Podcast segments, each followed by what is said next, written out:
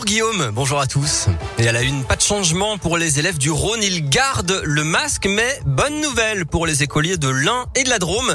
Ils vont le porter encore aujourd'hui et demain et pourront l'enlever à partir de lundi. Une liste avec 12 nouveaux départements sans masque a été publiée ce matin au journal officiel.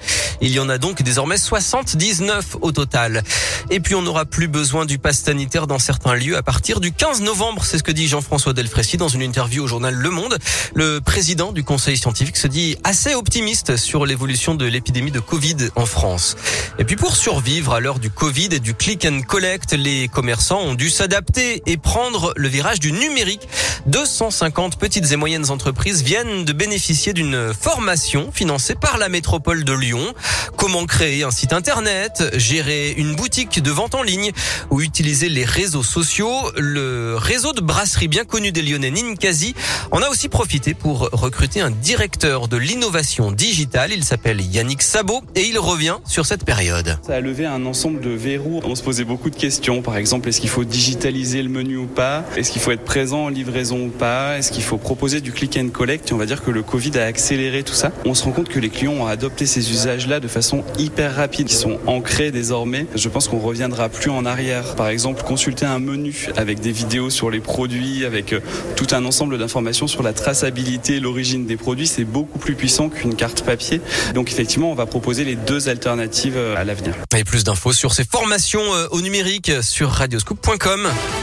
Dans l'actualité, une minute de silence en mémoire de Samuel Paty sera observée demain après-midi dans les établissements scolaires de France. C'est ce que dit ce matin sur BFM TV le ministre Jean-Michel Blanquer.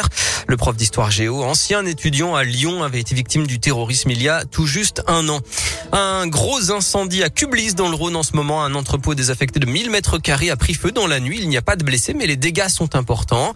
Environ 35 pompiers sont mobilisés. Une opération labo sans ordo aujourd'hui. Des dépistages, Ou de l'hépatite gratuit, sans rendez-vous, sans ordonnance. C'est une action en collaboration avec plus de 260 laboratoires d'analyse médicale de toute la région Auvergne-Rhône-Alpes. Et puis l'explosion du prix des carburants également dans l'actualité. On est revenu à des niveaux similaires à l'avant-crise des gilets jaunes. Le gouvernement dit réfléchir à des mesures de protection. Alors l'État doit-il intervenir? C'est la question du jour sur radioscoop.com. Un plan de 250 millions d'euros pour encourager le sport en vue des JO de 2024. Emmanuel Macron annonce aujourd'hui la construction de 5000 équipements partout en France, des skateparks, des city-stades, des dojos ou encore des terrains de basket. Emmanuel Macron qui va d'ailleurs chausser les crampons ce soir au cours d'un match caritatif pour les pièces jaunes. Il va débuter la rencontre au milieu de terrain à côté de l'ancien entraîneur de l'OL, Rudy Garcia.